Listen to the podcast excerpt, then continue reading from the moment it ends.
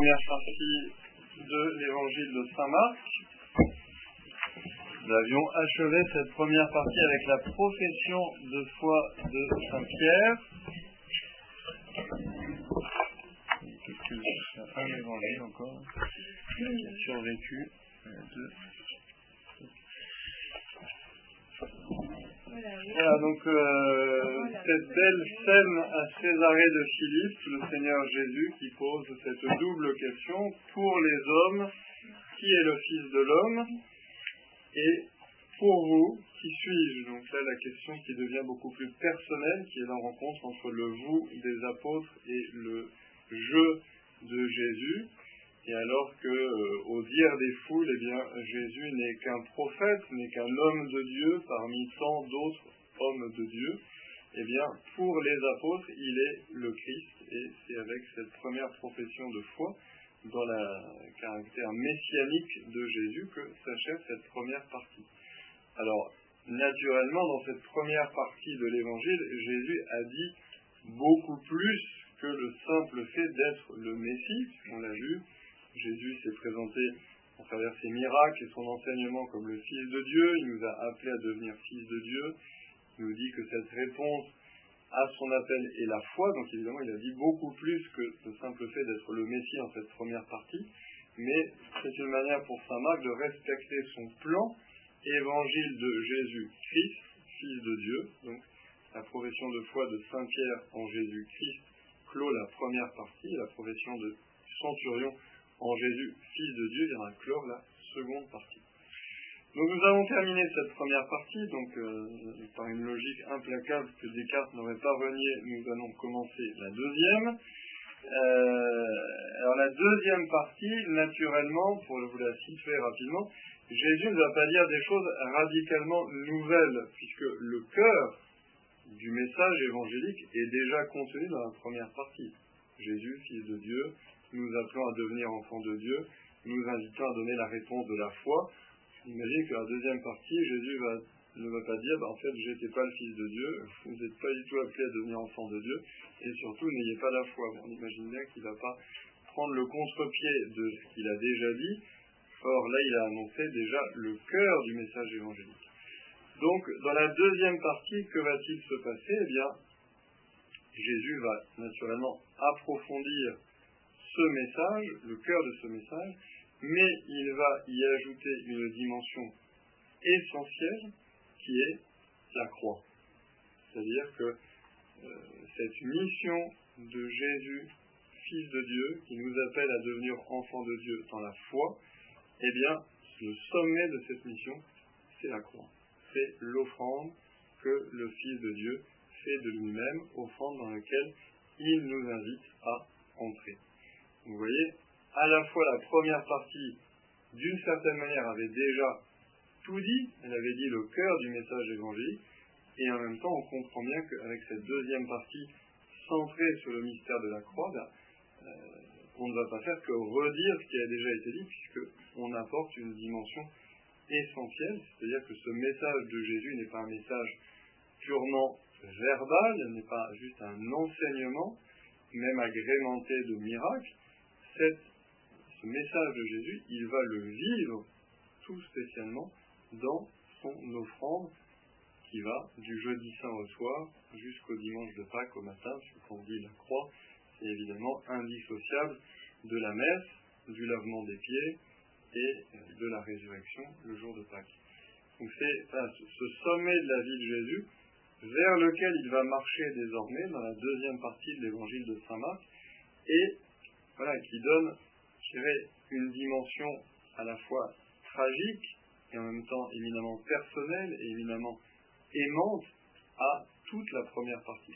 Jésus ne va pas dire des choses radicalement nouvelles, mais il va, nous les dire du haut de la croix, et il va nous les dire dans la lumière de Pâques, ce qui évidemment euh, change tout d'une certaine manière. Si, si on se dit, bah oui, Jésus est le Fils de Dieu, ce qu'on a appris dans la première partie, et c'est ce Fils de Dieu qui donne sa vie pour nous, évidemment, ça a une toute autre incidence. Jésus nous appelle à devenir enfants de Dieu, et pour cela, il nous appelle à prendre son chemin, qui est un chemin de croix et de résurrection, eh bien, ça a une autre incidence pour nous. Jésus nous appelle à la foi, la foi en un Dieu qui nous aime au point de nous donner son Fils, évidemment, c'est une autre incidence pour nous. Donc, je dirais, voilà, c'est pas forcément le fond du message qui est changé, mais c'est la lumière qui va tomber sur ce message, la lumière qui vient de la croix et de Pâques, qui lui donne un éclat nouveau. Ça va? On n'a pas perdu tout le monde Très bien. Alors, comme on disait, cette deuxième partie de l'évangile de Saint Marc, c'est une montée vers Jérusalem. Alors géographiquement, c'est évidemment plutôt une descente, puisqu'on parle de Galilée, on part de Galilée pour aller vers le sud, mais le juif pieux monte toujours à Jérusalem, d'où qu'il vienne, à la fois parce que le temple était situé sur une petite colline, et puis aussi parce que, euh, de même qu'on monte vers le ciel, bah, on monte vers Jérusalem, on ne descend pas vers Dieu. donc, euh, on monte toujours vers Jérusalem. Donc, la deuxième partie de l'évangile va être cette montée progressive de Jésus en compagnie de ses apôtres vers Jérusalem. Donc montée euh, concrète, évidemment, avec leurs pieds, avec leurs jambes, mais aussi montée en intensité dans ce drame, dans cette tragédie, puisque petit à petit, le Christ, au cours de cet itinéraire, va leur dévoiler le mystère de la croix qui s'annonce. Donc c'est ça la deuxième partie de l'évangile. Oui. En fait, la, la plus grande annonce de cette partie, c'est la croix, ou est-ce que c'est l'annonce de la vie éternelle Est-ce qu'il évoque en fait la vie éternelle jusque-là? Jusque-là, il n'a pas évoqué la vie éternelle, parce que la passion n'a pas de, de oui, il y a beaucoup de paraboles sur le royaume, quand même. Donc le royaume, c'est quand même la vie éternelle. Après, c'est sûr qu'il serait toujours dangereux euh, de, ne voir que la croix le vendredi saint. C'est pour ça que je dis que le mystère de la croix, il est du jeudi soir au dimanche matin. Donc c'est la croix glorieuse. mais euh, voilà, la, nouveauté qui va être une pierre d'achoppement pour les apôtres, c'est pas tellement l'évocation euh, du royaume des cieux, même si peut-être ils n'en ont pas une idée tout fait claire et que cette notion de vie éternelle est encore relativement nouvelle dans le judaïsme de l'époque des apôtres, puisque elle n'intervient vraiment dans la révélation biblique à partir du, grosso modo du deuxième siècle avant Jésus-Christ. Mais ce qui est vraiment la radicale nouveauté inattendue et scandaleuse, c'est quand même la croix. Euh, juste un petit point, donc euh, cette construction de l'évangile de Saint Marc, on l'a déjà dit mais je le redis, est un peu schématique. C'est-à-dire que Saint Marc construit son évangile sur un schéma assez simple qui sera celui de notre pèlerinage en Terre Sainte, à savoir, grosso modo, on part du Jourdain avec le baptême et les 40 jours près de Jéricho. Ensuite, on va, on monte en Galilée. En Galilée, notamment à Capharnaüm et autour du lac, et avec des petites pointes en territoire païen, se passe l'essentiel du ministère de Jésus. Et ensuite, eh bien, on monte vers Jérusalem pour ce qui est le sommet de la vie du Christ.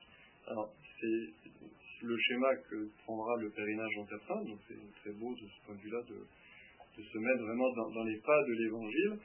Après, euh, la chronologie historique plus précise qui nous est donnée en Saint Jean nous montre qu'en fait Jésus et les apôtres n'ont pas cessé de faire des allers et retours entre la Judée et la Galilée. Donc euh, il y, a, un côté un petit peu schématique, simplifié, pour que ça puisse être retenu facilement par les lecteurs de l'Évangile, et la réalité historique qui est un petit peu plus euh, euh, complexe, puisque la, vie publique de Jésus est trois ans, chaque année Jésus est monté au moins une fois à Jérusalem, et puis on, voit qu'il y a des allées et venues de Jésus dans toute la terre sainte. Ce n'est pas, le propos non plus de Saint Marc de faire un compte rendu euh, exhaustif, donc il a fait une présentation catéchétique, un peu schématique, pour que ça puisse être retenu. Mais voilà, d'avoir en tête que notre pèlerinage suit ce schéma de Saint Marc, mais en même temps que ce schéma de Saint-Marc ne suit pas en revanche forcément le pèlerinage de Jésus qui lui était un petit peu plus euh, long et tumultueux. Donc sinon, si la vie publique de Jésus aurait duré huit jours, comme notre pèlerinage en Terre Sainte, mais elle a duré trois ans. Donc c'est un peu plus long. On aurait pu partir trois ans, mais euh, comment les autres paroissiens l'auraient pris, mais et, mes supérieurs aussi. Alors, nous recommençons notre lecture. Donc, nous étions au chapitre 8, verset 31. Donc, vous voyez, si vous avez l'édition verte de, de l'évangile, vous avez Grand 2, Jésus, Fils de Dieu, donc ce qui confirme que nous rentrons à la deuxième partie qui culminera avec cette profession de foi du centurion Jésus, Fils de Dieu. Et donc, un en gras, vers la passion, marcher à la suite de Jésus. On retrouve cette idée de, de la croix qui va être maintenant le fil directeur. Il commença à leur enseigner qu'il fallait que le Fils de l'homme souffre beaucoup, qu'il soit rejeté par les anciens, les grands prêtres et les scribes, qu'il soit tué, et que trois jours après il ressuscite. Jésus disait cette parole ouvertement. Pierre, le prenant à part, se mit à lui faire de vifs reproches. Mais Jésus se retourna et voyant ses disciples, il interpella vivement Pierre. Passe derrière moi, Satan. Tes pensées ne sont pas celles de Dieu, mais celles des hommes. Appelant la foule avec ses disciples, il leur dit, Si quelqu'un veut marcher à ma suite, qu'il renonce à lui-même, qu'il prenne sa croix et qu'il me suive. Car celui qui veut sauver sa vie la perdra, mais celui qui perdra sa vie à cause de moi et de l'Évangile la sauvera. Quel avantage en effet un homme a-t-il à gagner le monde entier si c'est au prix de sa vie? Que pourrait-il donner en échange de sa vie? Celui qui a honte de moi et de mes paroles, dans cette génération adultère et pécheresse, le Fils de Dieu aussi aura honte de lui, quand il viendra dans la gloire de son Père avec les saints anges.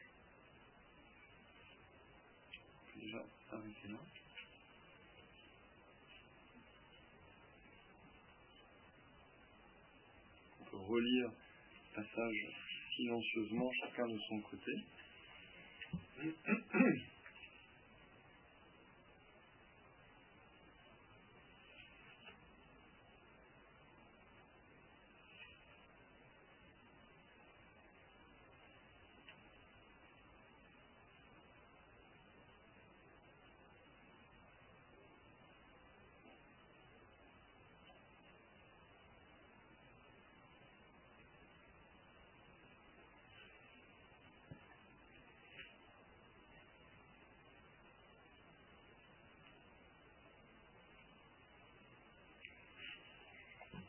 quelle correspondance vous pouvez voir entre ces, deux passages qu'on vient de lire hein Entre l'annonce de Jésus, de sa passion et de sa croix, la réaction de Saint Pierre, et puis après, ce que Jésus dit à propos du vrai disciple.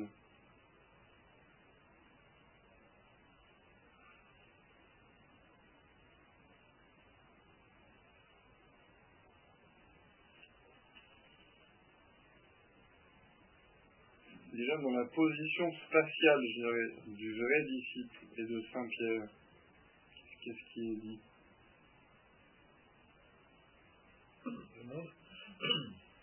Oui, puis dans, la position du disciple par rapport à Jésus. Où est le vrai disciple? Le vrai disciple est derrière, je trouve.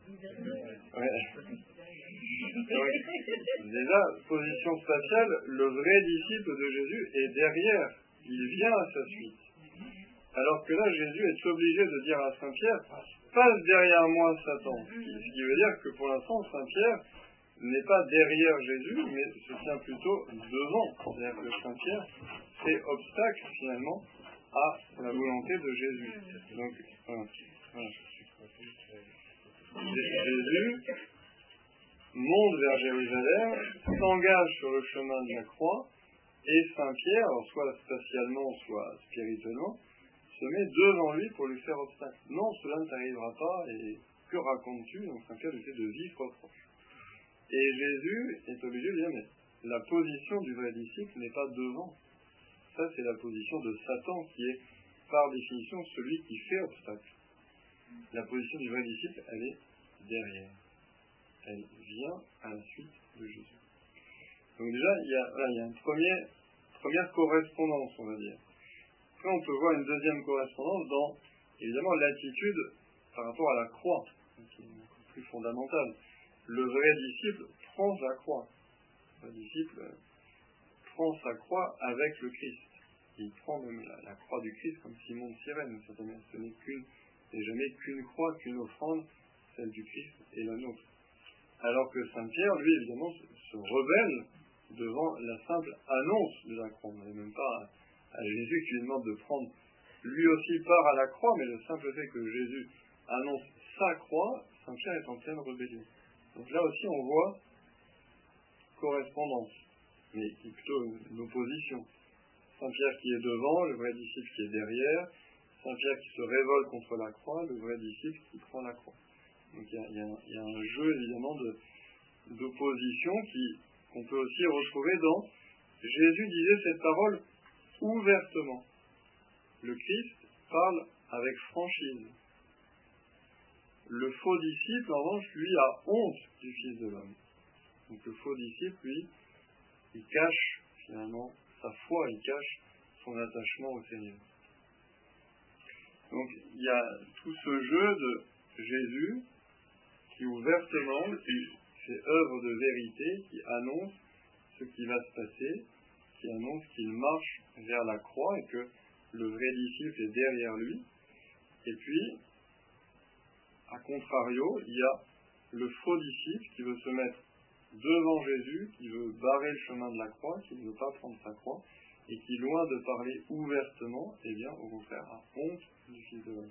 Donc il y a, a, un peu, euh, au moment où Jésus monte vers Jérusalem avec ses apôtres, d'une certaine manière, il y a les deux chemins qui se présentent. Le vrai disciple, le faux disciple. C'est pas forcément le chemin du disciple et le chemin du pharisien, on n'en est pas là. On est dans des gens qui veulent être disciples de Jésus, mais certains qui le sont à la manière de Dieu, ces pensées ne sont pas celles de Dieu mais celles des hommes, et puis d'autres qui veulent être disciples à la manière des hommes. Donc euh, là, il y a, un acte d'humilité aussi à poser. Est-ce que c'est moi qui définis comment je veux être disciple de Jésus, ou est-ce que euh, je reçois de Jésus non seulement la direction, mais aussi euh, le tracé du chemin? C'est Jésus qui me dit comment je suis disciple. vous l'aurez bien compris, c'est un mal qui nous gangrène énormément dans une époque qui est individualiste et relativiste, c'est-à-dire où chacun euh, s'érige en créateur de la vérité.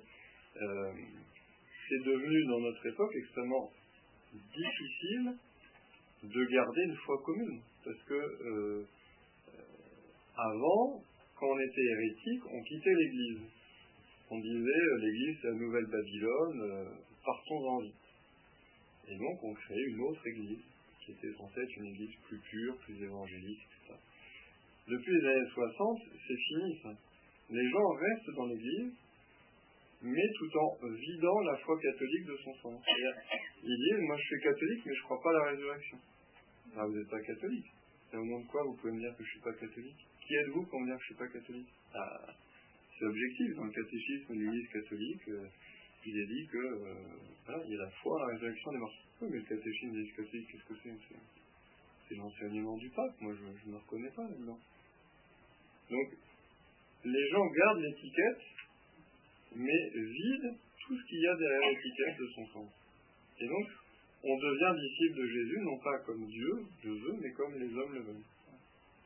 Et, ça, on peut multiplier ça sur les questions de foi, sur les questions de morale, à, l'infini. Et, c'est vraiment euh, un grand écueil, c'est vraiment un grand obstacle, euh, parce que ça, brouille évidemment le message. Parce que les gens vont dire, mais vous, monsieur Abbé, vous dites euh, blanc, mais moi j'ai toujours entendu d'autres prêtres dire noir. Donc, finalement, qui, a raison? Et, c'est vrai qu'on a perdu cet esprit de docilité, euh, de se dire, mais voilà, la foi est quelque chose que je reçois, non pas quelque chose que je construis. Je pas avec mon caddie au supermarché, puis je prends les articles de foi et euh, les points de morale qui me plaisent. Bah, c'est ce que fait, euh, que Saint Pierre. Il veut bien de Jésus euh, Messie, il veut bien de Jésus Maître, mais il veut pas de Jésus souffrant.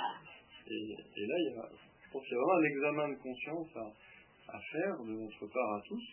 Est-ce que vraiment, je, je, prends tout de la révélation, je prends tout de l'enseignement de l'Église, que je prends tout de ce message de, Jésus, ou est-ce que, eh ben, oui, quand ça me, quand ça vient un peu trop euh, titiller ma vie, hein, c'est, évidemment, c'est la question de sauver sa vie, perdre sa vie, c'est-à-dire accepter de se donner ou au contraire euh, vouloir se garder et, fermer les portes, fermer les fenêtres pour ne pas que l'influence du Christ nous, change et nous convertisse. Donc, quand ça touche de trop près à ma vie, à mon péché, à mes mauvaises habitudes, etc., ben, comment je comment je me positionne par rapport à ça?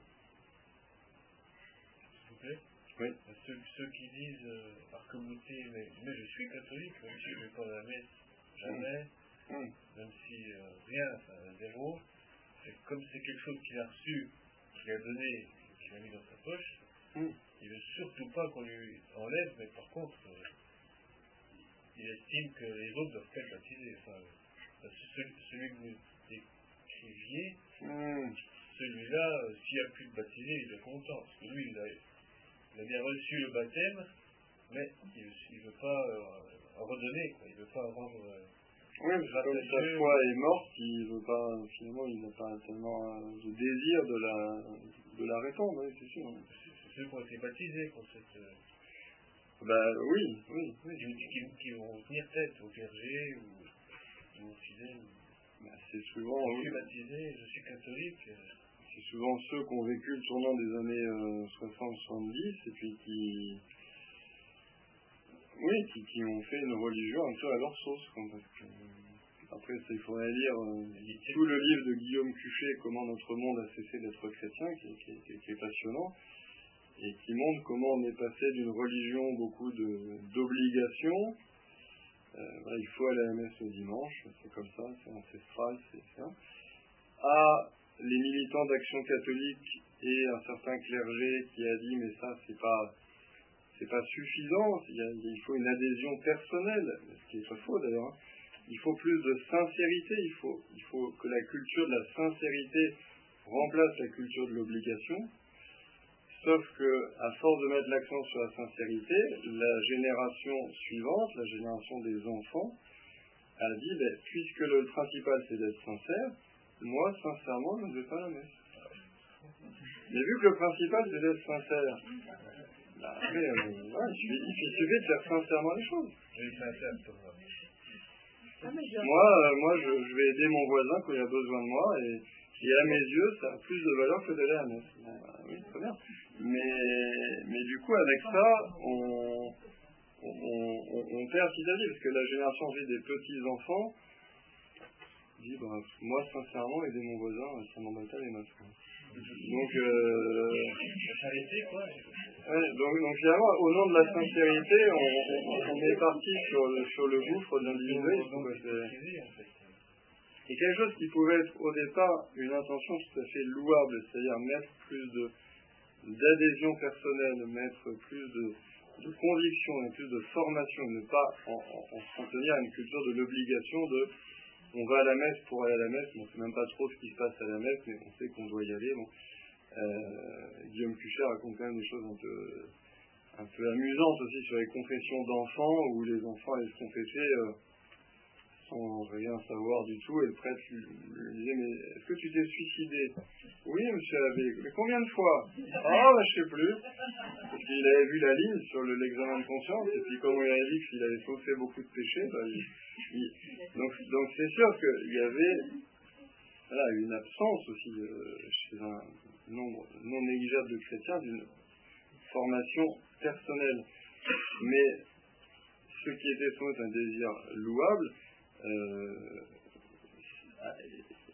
est devenu catastrophique parce que justement cette valeur de la sincérité a tout emporté et c'est une valeur totalement subjective. Et, la sincérité peut elle-même aller de pair avec une absence totale de formation. justement, on peut après dire qu'on est sincèrement euh, absent de la messe dominicale, qu'on est sincèrement absent de la charité, etc.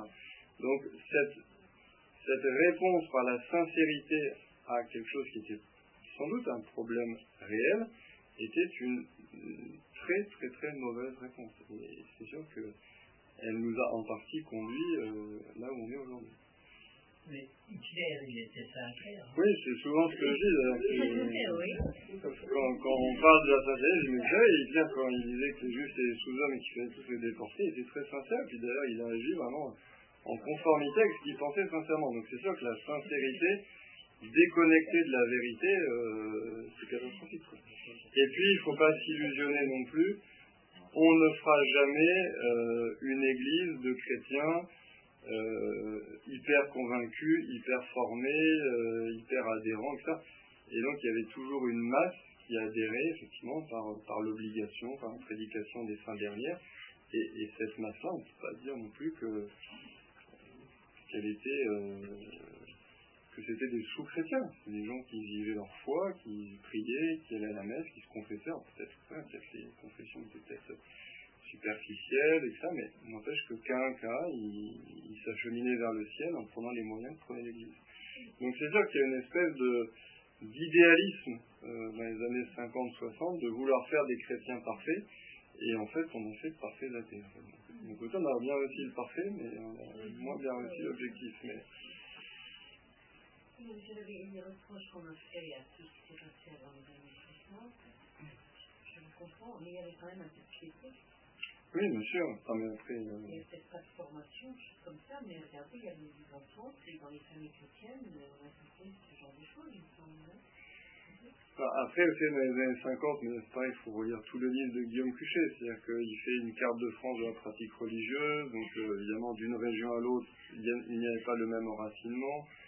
Euh, à l'intérieur même des pratiquants, vous avez euh, beaucoup de catégories différentes. Effectivement, les familles très pratiquantes qui vivaient de la foi, qui étaient pieuses, que vous aviez ce qu'ils appellent les chrétiens festifs, c'est-à-dire les, chrétiens qui venaient seulement pour les grandes fêtes et qui se confessaient une fois par an. On aimerait que tous les chrétiens de se confessent aujourd'hui une fois par an. Euh, donc, ce qui était en années 50, la queue de peloton est devenu maintenant le maillot jaune quasiment. Euh, mais, euh, mais, après c'est dur de, porter un jugement, euh, en bloc sur cette période. Mais ce qui, ce qui apparaît assez, clair, bon après il y, a, de nombreuses raisons à ça. On parler toute la nuit, pourquoi le jeune clergé des années 50 se sent mal à l'aise, etc. Mais mais c'est sûr qu'il y a chez le jeune clergé un peu un décalage par rapport à la prédication des fins dernières et par rapport à une culture de l'obligation, donc aussi une, vision assez moralisante de la vie chrétienne. Euh, moi, je me souviens du euh, l'ancien aumônier des frères, le père Gendrin, me racontant dans le Haut-Doubs, quand il était plus jeune, euh, le chrétien venant lui dire Bon, j'ai coupé mon pain avec un couteau avec lequel j'ai coupé la viande hier soir, comme on est vendredi, est-ce que j'ai le droit de manger le pain? Vu qu'il a touché la viande. C'est sûr que cette culture du, scrupule euh, avait tout pour faire du mal aux chrétiens qui la vivaient et euh, n'a pas semblé très attirante à un jeune clergé assez peu formé, assez sentimental, euh, assez imprégné d'idées communistes, de, justice sociale plus que de, sainteté personnelle. Donc tout ça, ça a joué. Et puis il y a ces militants d'action catholique qui, euh, qui objectivement avaient une meilleure formation que les autres, spirituellement, liturgiquement, mais qui avaient aussi des, axes qui n'étaient pas toujours en place, notamment sur la justice sociale. Mais euh, ces militants pouvaient aussi regarder un peu de haut les autres et aspirer à ce que les autres euh, s'élèvent vers quelque chose de plus personnel, de plus sincère. Mais comme on l'a dit, la sincérité ne faisant pas tout, euh, tout ça euh, nous a mené dans le paysage où on est actuellement. Après, le but, c'est pas de, pardon, le but, c'est pas de donner des bons points des mauvais points. Pas de donner des bons points, mauvais points aux, années 50 et ça. Mais effectivement, de, de voir un peu le, panorama qu'il peut y avoir. parce que le clergé, à un moment donné, a, interdit ou, interdit le fait de, couper de la viande, de, ces, détails-là. Oui, Non, je pense qu'il n'y a jamais eu, il y a jamais eu d'enseignement, mais c'est vrai que il y avait un accent. Il faudrait mesurer en fonction des, des lieux, des personnes. Mais il y avait dans un certain nombre de régions un accent qui était mis sur les aspects de commandement et d'interdit.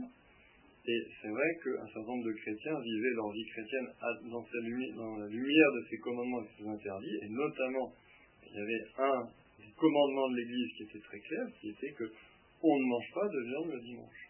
Le vendredi. on ne mange pas de viande le vendredi. Et, le dimanche, Et le vendredi, le dimanche, Et donc, dans l'esprit d'un chrétien euh, un peu scrupuleux, euh, qui donc euh, s'inquiète, qui, a une nature inquiète, qui a une conscience peut-être trop pointilleuse, il se dit si je mange du pain dans lequel il y a eu du jus de viande, peut-être que c'est finalement manger de la viande, donc je fais un péché grave. Euh, donc si je fais un péché grave et que je meurs demain, ben, je vais en enfer. Donc il y a tout ça qui est derrière. Ça, c'est un petit peu protestant, ces histoires de pense que protestant, c'est plus. Hein. On touche pas, mais les autres peuvent toucher. Ah, mais là, je pense que non, c'est pas tellement personne. C'est pas catholique de. C'est pas sincère, ou c'est pas, pas avoir la foi de dire euh, j'ai pas mis assez de produits vaisselle sur, sur ma truc. Mais oui, enfin nous ça peut nous ça peut nous paraître une étroitesse d'esprit, mais enfin c'était pas euh, c'était pas une exception alors après, voilà, il faudrait euh, matiner en fonction des diocèses, en fonction des. Des mais c'était pas une exception que de raisonner ainsi. C'est-à-dire qu'il y avait une prédication jusqu'aux années 30 des fins dernières qui était très forte sur le ciel, le purgatoire, l'enfer, la mort, chose que je, considère très bonne. Euh, voilà, on, disait clairement aux chrétiens le but de votre vie c'est de sauver notre âme, ce qui en soit tout à fait juste.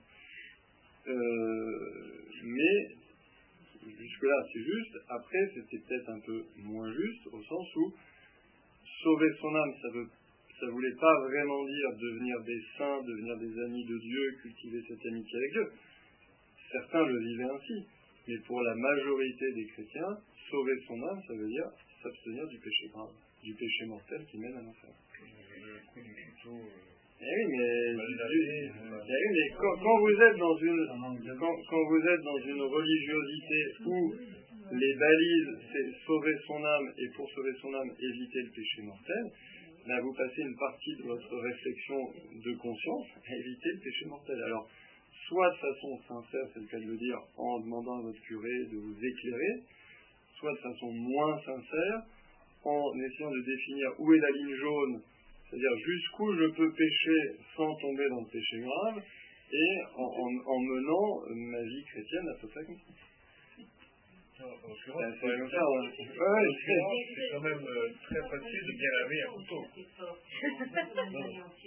Bah, il y, a beaucoup de choses. Il y a, l'influence du jansénisme euh, du XVIIe siècle qui a perduré dans les manuels rigoristes euh, qui ont été en vogue jusqu'au XIXe siècle dans un certain nombre de séminaires en France, puisque euh, il y avait deux courants qui s'opposaient, donc le courant rigoriste et le courant plus doux, qui était notamment porté par Saint Alphonse de Ligorie, donc on dit il y a les ligoristes et les rigoristes, et, euh, les rigoristes disaient ce farceur de Ligorie. Parce qu'ils trouvaient que Saint Alphonse de Ligorie c'était vraiment de la blague. Alors, quand vous lisez Saint-Alphonse aujourd'hui, euh, vous voyez que c'était pas non plus un baba cool qui fumait du shit à Woodstock, quoi. C'était quand même euh, déjà plutôt exigeant. Mais les rigoristes, c'était encore plus exigeant.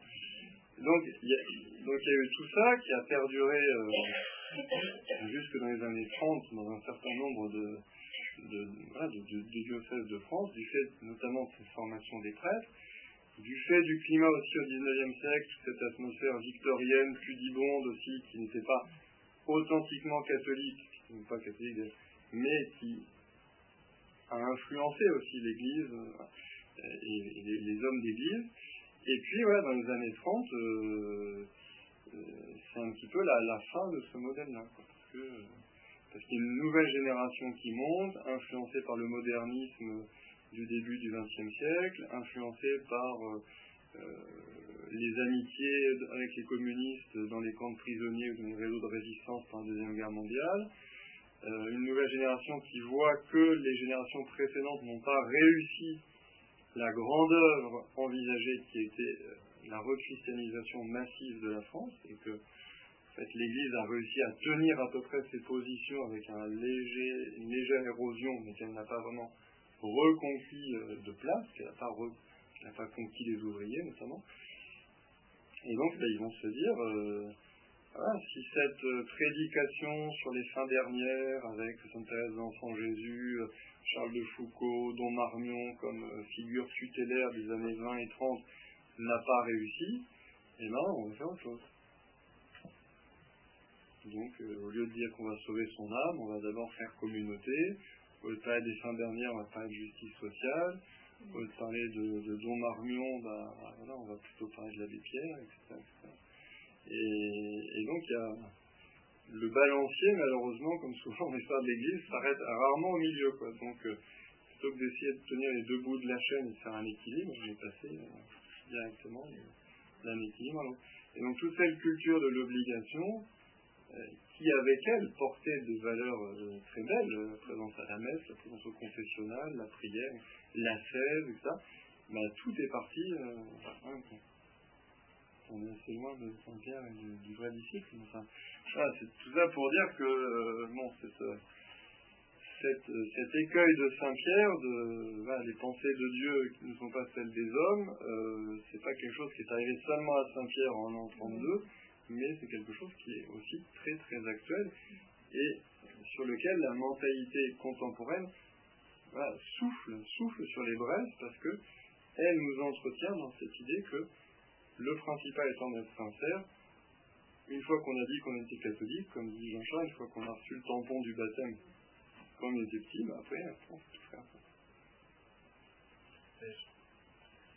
Moi, je vais vous dire, euh, comme tout le monde sûrement sait, j'ai pas été, eu, une éducation catholique euh, du tout, mais je vais vous dire, euh, j'ai toujours jusqu'à maintenant mangé de la viande le vendredi.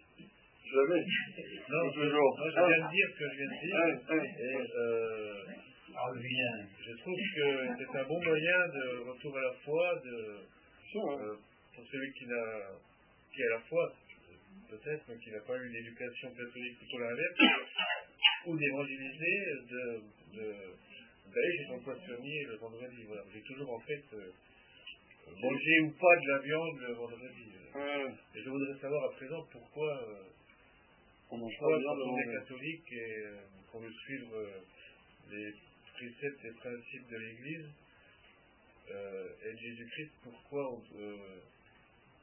pourquoi le poisson vendredi, je l'ignore en réalité Alors, la raison la plus simple, ben, c'est que le vendredi est le jour de la mort du Seigneur, et le jour de la crucifixion, donc il est le jour de, de deuil par excellence, et euh, la viande, jusqu'à une époque très récente, est associée à la fête, et notamment au Moyen Âge où euh, la viande est rare euh, et chère.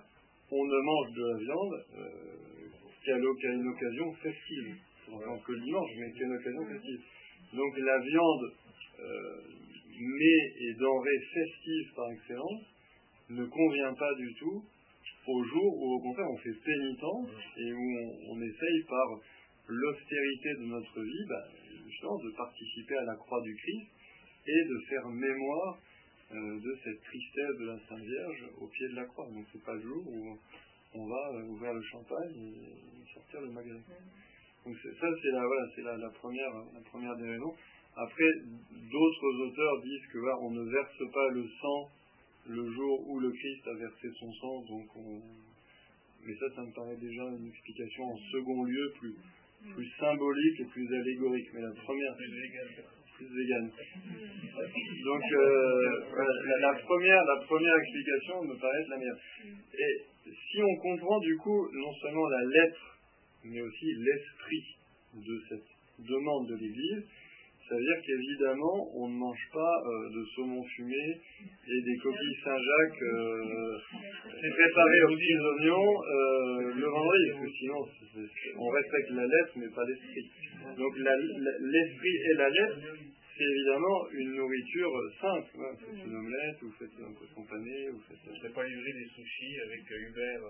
non. Hubert, à vélo, là. C'est terrible, ça. Mais, non, c'est un autre sujet.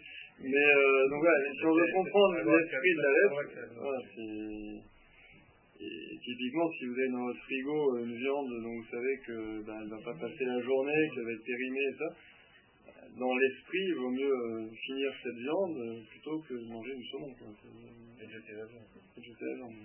Mais bon, j'ai passé beaucoup de temps sans manger de viande, donc j'ai dû passer quand même des vendredis sans manger de viande. Ah, j'ai passé quelques-uns quand même. Quelques, quelques... On avec nous.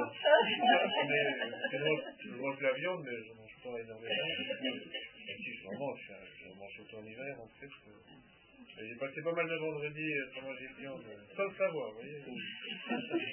Ah, alors là, oui. Ce sera mieux, maintenant ce sera, maintenant, ce sera en, le, maintenant ce sera en le sachant. Ah, bah ça dépend. Maintenant, en le sachant, ça ira beaucoup mieux. Ah, mais bon, je crois moi, j'ai rentré le, le ventre, je sais pas. Beaucoup plus bon, je peux pas savoir des choses que nous pas appris, hein. On ne peut pas savoir des choses qu'on n'a pas, qu'on ne nous a pas ah, bah, ni à l'école, ni à la maison. Bien sûr, bien sûr, c'est normal. Là, je vous dirais que dans, le, dans, dans, la vitrine de la foi catholique de PSVF 70, euh, alors, ne pas manger de viande le vendredi, euh, c'est plutôt dans l'arrière-boutique. Hein. Vous ne voyez pas, vous le voyez pas d'entrée en rentrant dans le magasin. Ah c'est des trucs, plus personne n'en parle. Oui, oui.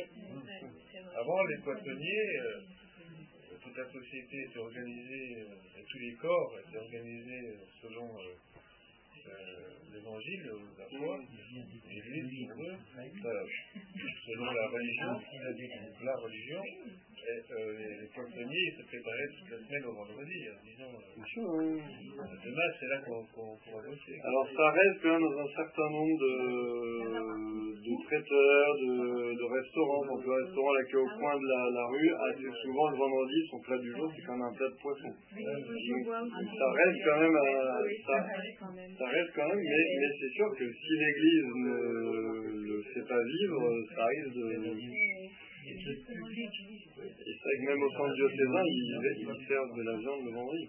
C'est un peu hallucinant. Hein. Ouais, c'est un peu hallucinant. Non, ça m'étonne pas, mais ça m'étonne à un certain degré, mais ah, foyer Sainte-Anne aussi. Bon, à partir de maintenant, chez moi, vous ne mangerez pas de viande le vendredi. Et, et, et c'est vrai que on, on, on peut. Il y, y, a une dimension culturelle, c'est-à-dire que on pourrait dire, et notamment tous les traumatisés de, des années 50 vont vous dire oui, mais c'est pas ça l'essentiel le principal, c'est la charité. Euh, Jésus, mais qu'est-ce qu'il y aura à faire que tu manges de la viande, du poisson ou un œuf euh, Vraiment, est-ce que tu crois que c'est ça que Jésus il attend du disciple Mais ça, c'est idiot comme raisonnement, parce que euh, notre foi, elle n'est pas une foi dans les nuages. Elle est une foi qui se vit au quotidien. Elle est une foi qui rayonne à travers une culture. Parce que l'homme, il vit dans une culture, il n'est pas que dans la nature, il n'est pas Robinson Crusoe. Donc, cette manière de, marquer les temps, de marquer le vendredi, de marquer le dimanche, ça avait une influence sociale et ça faisait rayonner l'évangile euh, partout. Parce que justement, quand on tient, je ne sais pas, pas, une fixation là-dessus, mais quand on tient le fait de manger du poisson et en tout cas pas de viande le vendredi, et qu'on le fait dans les établissements religieux comme à la Marne, comme au centre diocésain, patati patata, et après, il y a des gens qui vont vous dire, qui vont appeler son diocésain en disant on voudrait des repas pour vendredi. Ah oui, mais là, nous, on propose tac, tac, tac, poisson, poisson, euh, œuf. Ah oui, mais vous n'avez pas de viande, Ben non, pourquoi Parce que le vendredi, c'est le jour de la passion de Jésus, donc euh, en tant que. C'est une manière de, de faire rayonner l'évangile et de montrer comment l'évangile s'inscrit dans la, dans la vie. Et, et le côté, euh, bon allez, Jésus au-dessus de ça, mais Oui, mais Jésus est au-dessus de beaucoup de choses en fait, parce que maintenant on en est à dire que Jésus est même au-dessus de l'unité du mariage chrétien. Donc, euh, je ne sais pas à quelle altitude il se trouve, mais il vient vraiment au-dessus de beaucoup de choses. Donc, euh... Il plane, hein. Rondé, planeur.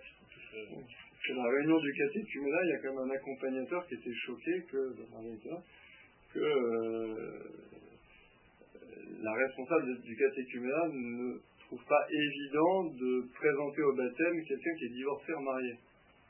Il peut paraître assez logique de ne pas la présenter au baptême sans, un discernement, c'est-à-dire sans voir déjà si elle vit comme frère et sœur avec l'homme avec lequel elle se trouve, qui est la seule condition pour laquelle elle puisse être baptisée, et encore en, secret. Euh, bon, alors, la responsable a essayé d'expliquer, voilà, que, hein, tata, elle, elle expliqué à cette dame que c'était pas tout fin. Et il y a un gars qui était là, qui est accompagnateur de catéchumène, et puis qui vous dit, tout ça c'est du canonique. Le principal, mais c'est qu'elle sache que Dieu l'aime, et puis après tout ça, c'est pas grave. donc, euh, voilà, donc là, Jésus, il est au-dessus de ça aussi, il est au-dessus de l'unité du mariage chrétien. Après, on ne sait pas au-dessus de quoi il va être, mais, mais on en revient toujours à les pensées de Dieu ou les pensées des hommes. Est-ce qu'on se refait sa foi, est-ce qu'on se refait sa morale? Bon, moi, accessoirement, je lui dis à non, c'est pas canonique, ça s'appelle le mariage chrétien. Cette dame, elle a un mari quelque part sur la terre, et n'est pas l'homme avec lequel elle vit actuellement, donc c'est pas du canonique. C'est des enfants pour père et une mère. Donc, euh, voilà, donc il y a un petit souci. Alors, ça veut pas dire que cette dame, faut la brûler en place publique, ça veut pas dire qu'il faut. Euh, la, on peut tuer son mari. Il faut, euh, on peut tuer son mari, ça. Être, être relaxé. Mais voilà, non, mais il y a, y, a, y, a une, y a une c'est une pédagogie à avoir. Il a expliqué pourquoi l'Église enseigne cela, voir s'ils ont des enfants. S'ils ont des enfants, bah, leur dire qu'effectivement, l'Église ne veut pas que les enfants soient lésés, donc l'Église ne demande pas la séparation de ce deuxième couple, mais demande en tout cas à ce que ce couple ne vive pas charnellement comme mari et femme, parce qu'ils ne sont pas mari et femme. Donc voilà, il y, a tout un accompagnement, toute une pédagogie, et que, et si cette dame, effectivement, bah, elle vit ainsi dans cet état, je pense qu'on peut l'admettre au baptême, de façon discrète, parce que faut pas que ce message brouille euh, l'autre message. En, la voyant être baptisée, il ne faut pas que les gens disent ah ben, c'est bon. Finalement, l'Église a aboli l'indissolubilité du mariage. Donc il y a toute une pédagogie à faire qui n'est pas faite quand on dit euh, bah, tout ça c'est du canonique, euh, pourvu que Dieu les aime, tout ira bien. Dans ce cas-là, on, va aller très très loin, je pense. Dieu nous aimera toujours. si, en balance c'est l'amour de Dieu et euh, on fait tout ce qui nous passe par la tête, ça risque d'être compliqué. Vous ne croyez pas C'est parce qu'en fait, ils n'ont aucune formation, qu'ils sont incapables justement de donner une explication euh, correcte. Alors, euh, bon, ben non, non, non, mais Jésus est au-dessus de ça, puis bon, oui, mais, mais, après, les gens ne sont pas formés. Non, mais après, qu'un paroissien dise ça Très bien, il le dit, il le dit et il est enseigné. Et quand un accompagnateur du baptême euh, le dit, c'est ah. un peu plus problématique. Quand la responsable du catéchuménat n'est pas capable de l'expliquer clairement, c'est-à-dire on va plus souvent. Il n'y a pas de formation sérieuse. Les gens qui ne sont pas formés, parce que quand. Oui, il y a des prêtres aussi. Des prêtres aussi, moi j'ai été années comme j'étais divorcée le fait qu'on vive notre sacrement sans en, fidélité, bah, Besançon, Tintin, hein, toi j'ai pioché, j'ai tous les curés. Moi je c'est. Et je vous dirais que je suis monté aussi au créneau lors de cette réunion, non seulement pour défendre la vérité du mariage chrétien, mais aussi parce que euh, dans l'assemblée, il y avait euh, une dame qui justement euh, veut rester fidèle à son mariage alors que son mari l'a quitté. Et je me disais, mais c'est terrible pour elle, parce qu'on est en train de lui dire, mais, mais bon, euh, tout ça c'est du canonique, ma grande, pourquoi tu t'embêtes à vivre euh, voilà, dans, dans, la fidélité à un mari qui est parti, remarie-toi, tout le monde fait comme ça. Donc c'est ça aussi, c'est-à-dire que sous couvert d'être sympathique, d'être ouvert, d'être large d'esprit, Dieu, Dieu vraiment prend tout en compte, en fait, on ne se rend pas compte, mais qu'on blesse les gens. On, veut être hyper cool, hyper mou, hyper... Mais en fait, on blesse les gens. Parce qu'il y en a qui... cette dame qui va fidèle, et, là, on leur dit tout ton héroïsme, en fait, ça sert strictement à rien. Elle, a au moins la reconnaissance de ses enfants, c'est-à-dire certainement les enfants personne. Oui, oui, elle a la reconnaissance de l'abbé Moreau, et je a pas mal d'autres noms, mais, mais c'est pas évident. Non, elle a, elle, a, certes la reconnaissance de ses enfants, euh, de dire oui, maman, tu as bien fait de. De rester fidèle. De pas faire venir un autre chez nous, mmh. ou chez toi, ou dans ta maison. Surtout elle a la reconnaissance de Dieu, hein, c'est oui, oui. Hein. Ceux qui l'ont, les enfants qui l'ont, les enfants, les personnes, les adultes qui, l'ont vécu, euh, voilà.